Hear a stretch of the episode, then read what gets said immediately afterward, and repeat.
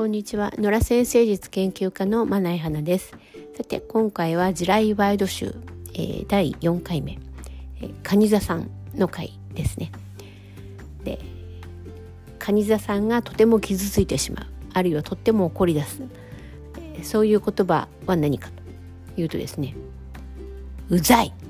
ほっといてよ。ですね。蟹座さん、まあ、水の星座なので非常にこう感情が成熟している。自分だけじゃなく他人の感情もよく受け止められるしこう理解できる。きっとこんな風に考えてるんだろうなっていうことが理解できるんですね。まあ、ちょっと話それますけれども一般にその感情っていうのは今のま現代日本ではというかではあの比較的軽く見られている。論理とか数字とかねそういうものの方が大事、まあ、ビジネスに役立つ役立つからですけれども思われてる。感情的な人っていうと一般的にはなんかこう非難の言葉ですよね。だけど正直私全然そう思わないんですよ。あの感情って教えるのが難しいですよね。悲しい感情って教えられないですよね。ここは悲しいっていうふうに思うだろうっていうシーンは教えられるんですよ。可愛がってた猫が死んじゃったら悲しいよねとかさ、ね、ほら可愛がってた猫が死んじゃったっていうシーンは教えられる。これは一般に悲しいっていうふうに感じるシーンだよっていうふうに教えられる。だけど悲しいっていう気持ち自体は教えられないですよね。そういう意味であの感情が豊かな人っていうのはもうね何かこう才能ですよね。と思いますね本当に。あんまり私こう感情のアップダウンがある方じゃないと思うのでうんちょっと恨ましい気がしますね。まあ、ちょっと横道でしたけども。でまあ、蟹座さん、まあ、感情的なタイプなわけですけれどもその感情っていうのはその自分だけじゃなくその他人に対してもそういうところがある相手の感情にこう同調してうんアップダウンするわけですよ。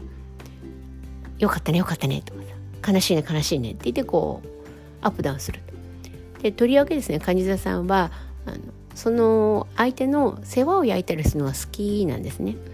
これは、ね、自分では好きなつもりはないのかもしれませんがあの周りから見れば明らかに好きであの、まあ、心配したりこうケアしたりするっていう感じ例えばその風邪をひいてる人がいたら「早く帰った方がいいよ」と「夜早く寝てね」とかね「何かお薬買ってこようか」とかっていう感じなんですよ。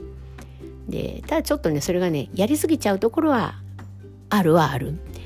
その相手が、まあ、放っておいてほしいこともある。あるいは一人になりたい。静かにしてたいと。あるいは返事をするのも、まあ、だるいと。いう時がある。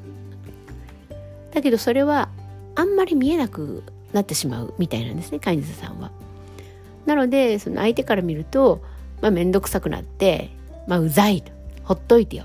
っていう言葉になってしまう。ですがまあ蟹座さんは当然これにはもう激しく傷つくと。ね。そのまあ感情的なんであの傷つく力も強いんですね。なんでこれを言われるとすごいショックを受けてまあ自分の殻の中に閉じこもってしまうっていう感じですね。でそこでドーンと押し込んでようやく浮上してきた時にまたそろそろとあの大丈夫っていうふうに聞く感じ。優しいんですね。